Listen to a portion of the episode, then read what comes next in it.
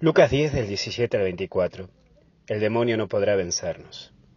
Lo que vamos a ver es el gozo, y el gozo de un apóstol es evangelizar y salvar almas. La iglesia se alegra en esto, en llevar a Jesús y lograr que muchas personas tengan un buen vivir. Los cristianos, al tener ese hermoso don de ser hijos de Dios, nos permite liberar a muchos hermanos que se encuentran atados por el diablo. Sí, entendelo, vos también tenés un poder hermoso, el poder de ayudar y salvar.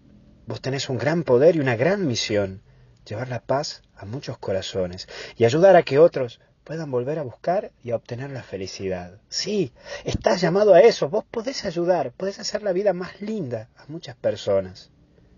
Pero también es mirar a dónde apuntar a tu vida y es aquí donde vos tenés que replantearte si estás cumpliendo con el objetivo de tu vida. No dejes de caminar hacia ese objetivo, no te marees con todos esos problemas que te tocan resolver. No dejes que te tomen todas esas cosas a resolver que te hacen olvidar lo importante de tu vida. Te invito a que no te olvides dónde está puesta tu mirada. No dejes de luchar por lo que verdaderamente amas, por lo que verdaderamente querés. Recuerda aquello que le da un sentido a tu existir. Por último, ser felices.